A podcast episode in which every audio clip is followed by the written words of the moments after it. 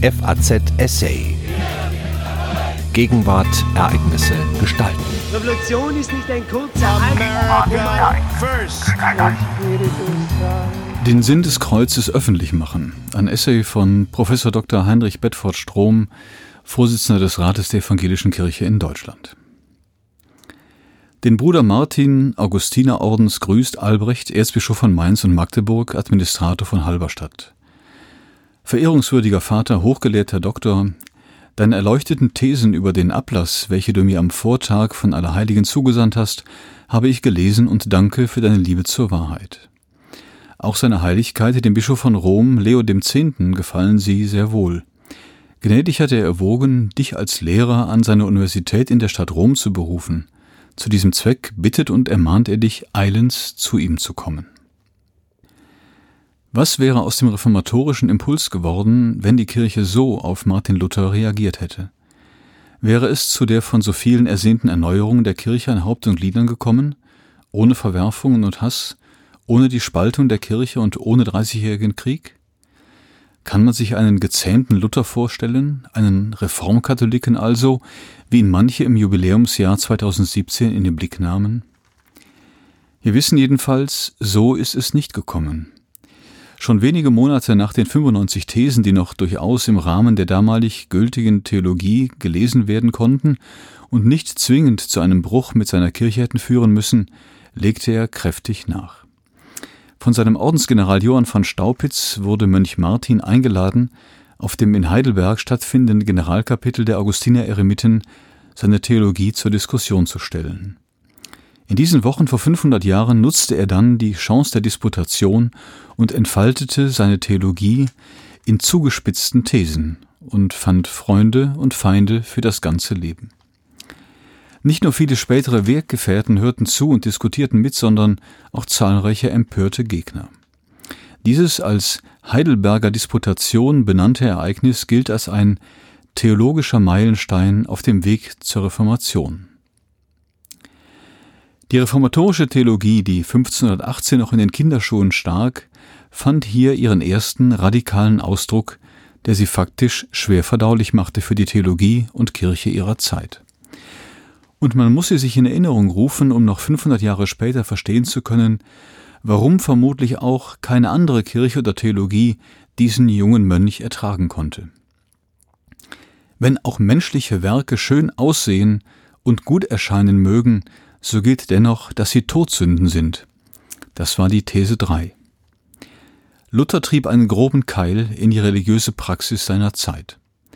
Im Grunde trifft dieser Satz jeden Menschen, der irgendwie etwas Gutes tut, ganz zu schweigen von den Lebensentscheidungen ungezählter Mönche und Nonnen, die ja im Idealfall von Herzen glaubten, dass sie ein gutes Werk taten, wenn sie den evangelischen Räten Armut, Gehorsam und Enthaltsamkeit folgten.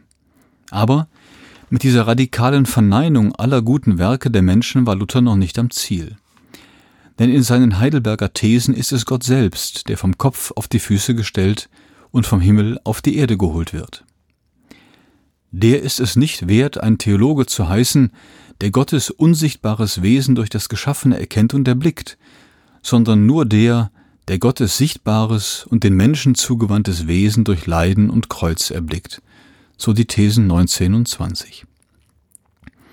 Nicht nur der Mensch, auch Gott bekommt ein neues Standbein in der Welt, nämlich das Kreuz Jesu Christi. Denn auch Gott zeigt sich nicht in erster Linie in der Macht und Schönheit seiner Schöpfungswerke, sondern im Elend und in der Verzweiflung seines Sohnes. Das ist der Beginn der sogenannten Theologia Crucis, der Kreuzestheologie, die für Luther kennzeichnend und prägend werden sollte für alles, was er später an Themen und Konflikten zu bestehen hatte.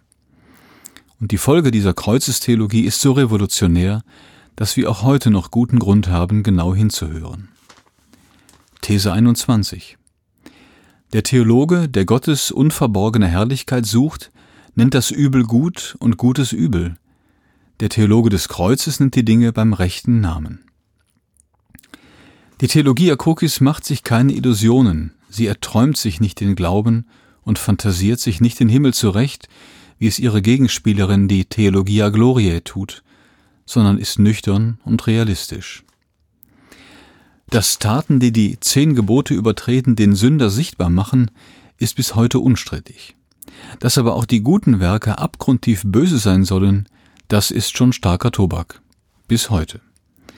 Aber Luther zauderte nicht, weil es ihm um den inneren Kern dieser guten Taten ging. Solange der Mensch versucht, durch gute Taten sich bei Gott beliebt zu machen, wendet er sich mit seinem Tun weder dem Nächsten zu, noch gar Gott, sondern meint allein sich selbst und seine Verdienste. Luther hielt dagegen. Erst wenn man nicht mehr berechnend auf sein Heil schielt, kann man wirklich von einer guten Tat sprechen. Diese aber geschieht nur im Glauben daran, dass Gott alle guten Werke selbst ermöglicht. Kein Mensch kann von sich aus Gutes tun, weshalb die letzte der theologischen Thesen der Heidelberger Disputation so endete. Die Liebe Gottes findet ihren Gegenstand nicht vor, sondern schafft ihn sich erst, menschliche Liebe entsteht an ihrem Gegenstand.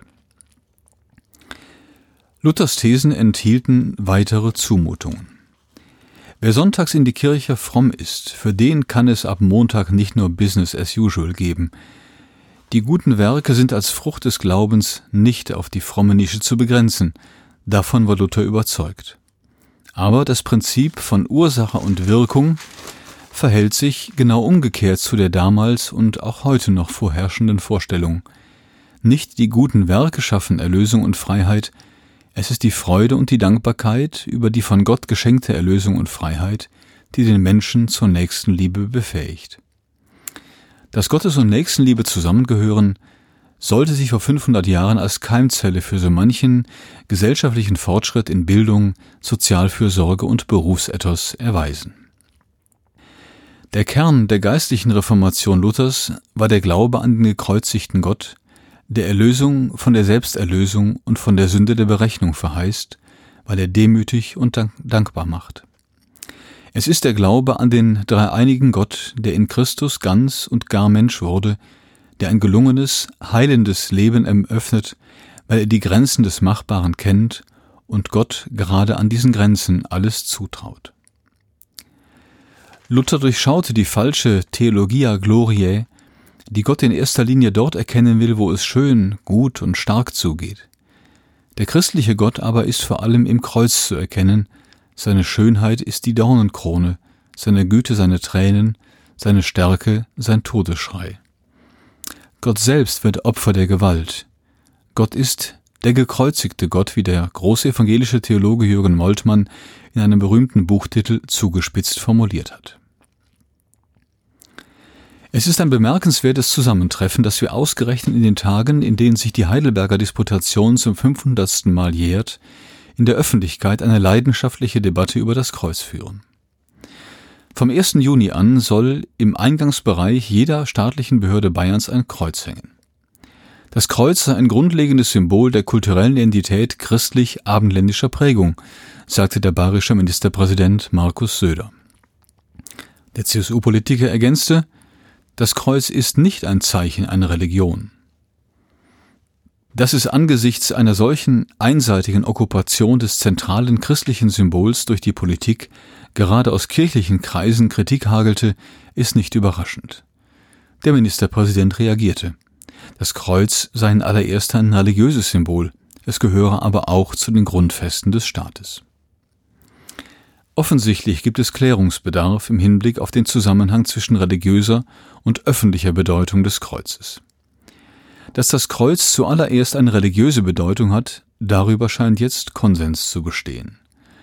Nur indem dies auch wirklich ernst genommen wird, kann es ja überhaupt eine öffentliche Bedeutung haben. Das Kreuz steht für einen Gott, der sich in einem Gekreuzigten zeigt und darin gerade an der Seite der Schwachen und Verletzten steht.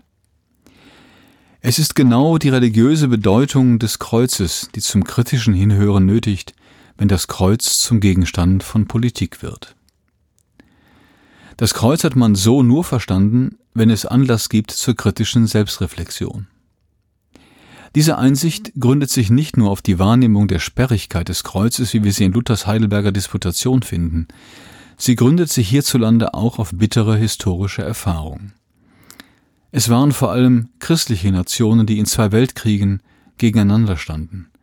Zig Millionen haben ihr Leben verloren, und auf dem Boden des christlichen Abendlandes wurden ganze Menschengruppen ausgegrenzt und die Ermordung von sechs Millionen Juden organisiert, weil die Widerstandskräfte gegenüber der ideologischen Instrumentalisierung des Christentums viel zu schwach waren.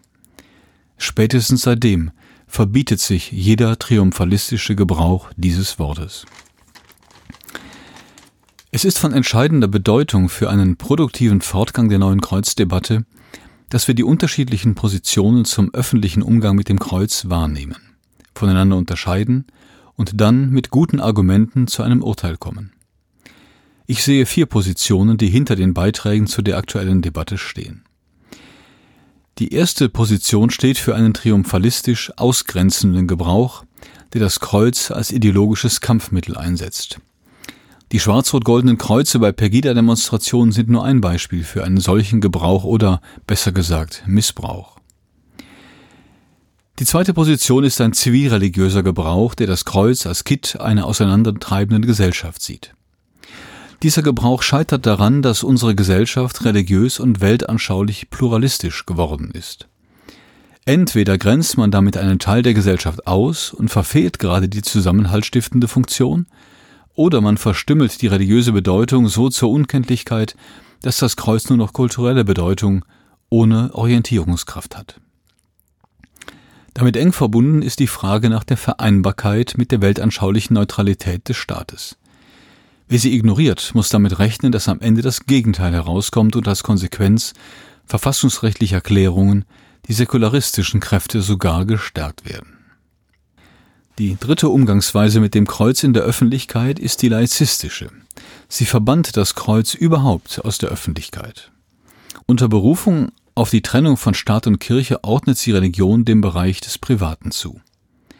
Sie bleibt indessen ein schlüssiges Argument dafür schuldig, warum säkulare Weltanschauungen öffentlichen Raum einnehmen können sollen, religiöse aber nicht.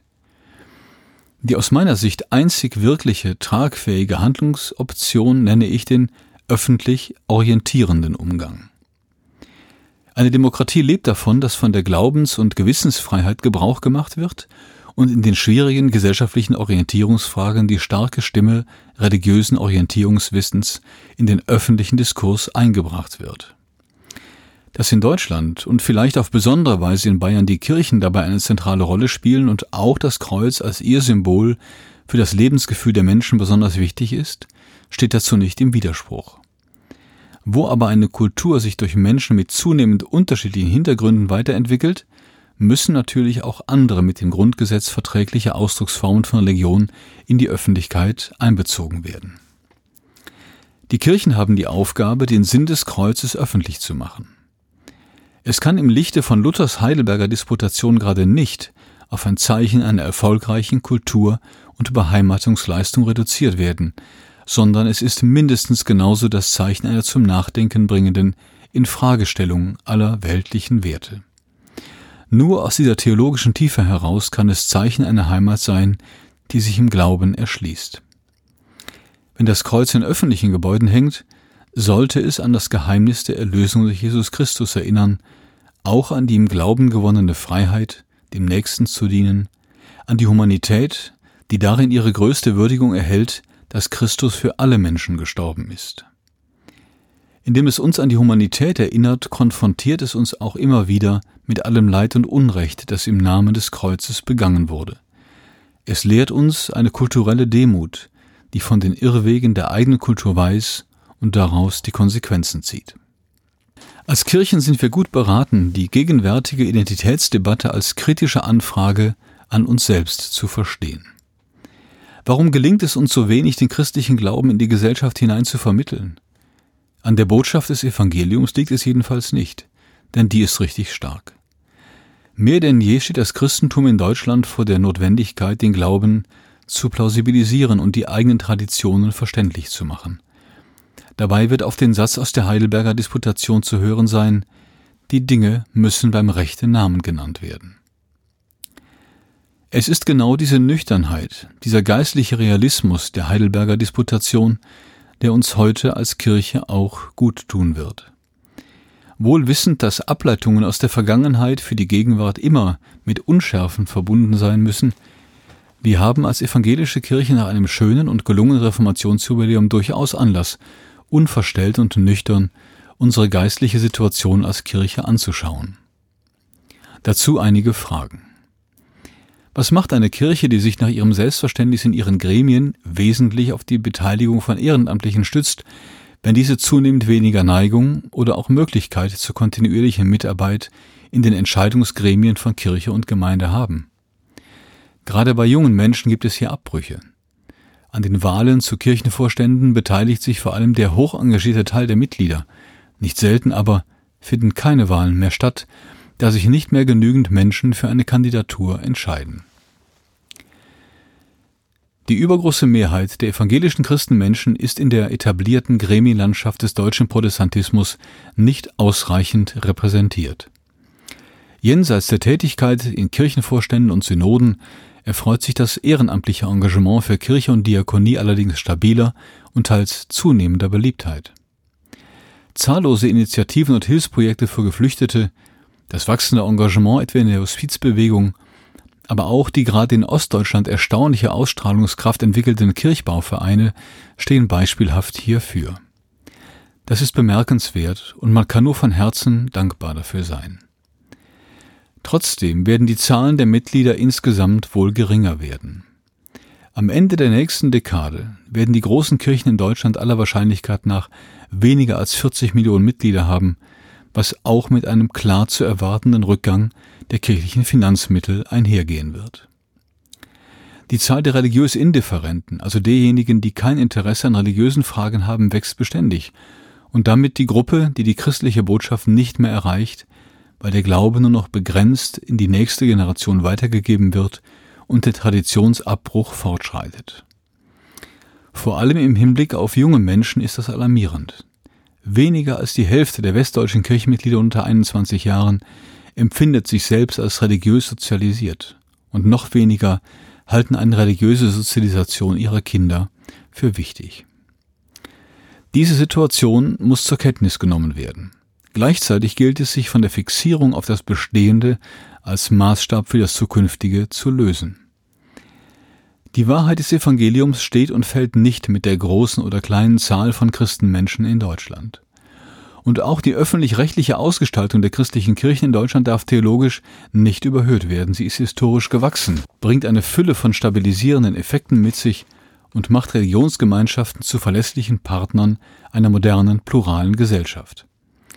Das in der Heidelberger Disputation entfaltete Wirklichkeitsverständnis hilft jedoch auch heute, das Außen und Innen, die institutionelle Hülle und den geistlichen Kern der Kirche in ein produktives Spannungsfeld zu bringen. Wo wird aus heilsamer Traditionspflege die Theologie der Herrlichkeit einer Kirche, die ihre eigene Selbstbezogenheit gar nicht mehr wahrnimmt und den Glauben eher verwaltet als wirklich ausstrahlt, und so in immer größere Distanz zu den Menschen unserer Zeit gerät? Aus dieser Fragestellung lassen sich eine ganze Reihe konkreter Herausforderungen für die evangelische Kirche in den vor uns liegenden Jahren ableiten. Die Orientierung an Christus verlangt Menschennähe. Was aber macht eine Kirche, die ihre Erreichbarkeit für alle in der Fläche oft nur auf Kosten der Gesundheit der Hauptamtlichen einigermaßen aufrechterhalten kann – steckt vielleicht auch in einer vertieften ökumenischen Zusammenarbeit eine Chance für vereinte Kräfte?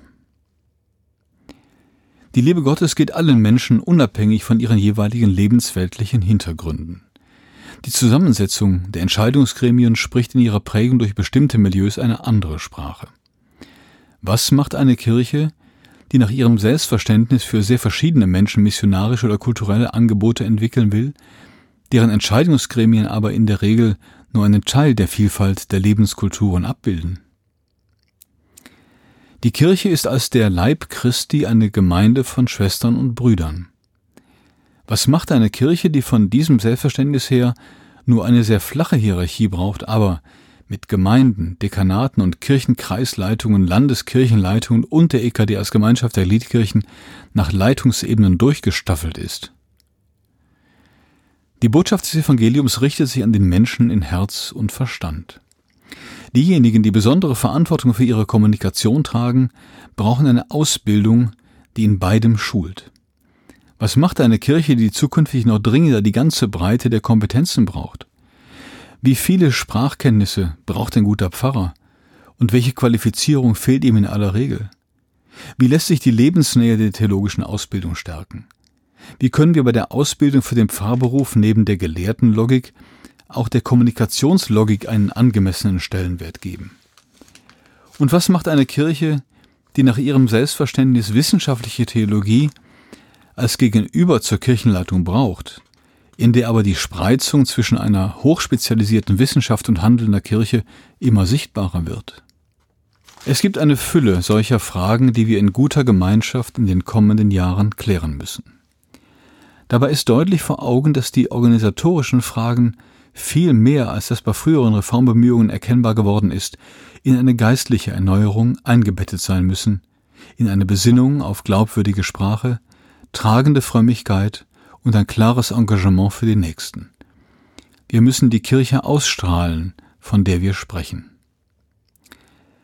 Gerade die Hochverbundenen müssen Sorge dafür tragen, dass der dafür notwendige Umbauprozess nicht zu lange und nicht zu träge vorangeht. Das kann nur gelingen, wenn wir die richtigen Prüffragen stellen. Brauchen wir wirklich so viele Instanzen und Entscheidungsebenen, wie wir sie derzeit in der Kirche haben? Eine breite Beteiligung aller Interessierten ist gut, aber für die Zahl der Gremiensitzungen brauchte es so etwas wie eine Obergrenze, um mehr Zeit für die Kommunikation des Evangeliums in die Welt hinein zu haben. Gleiches gilt für den Umfang kirchlicher Regelungswerke und die Zahl der Genehmigungsvorgänge.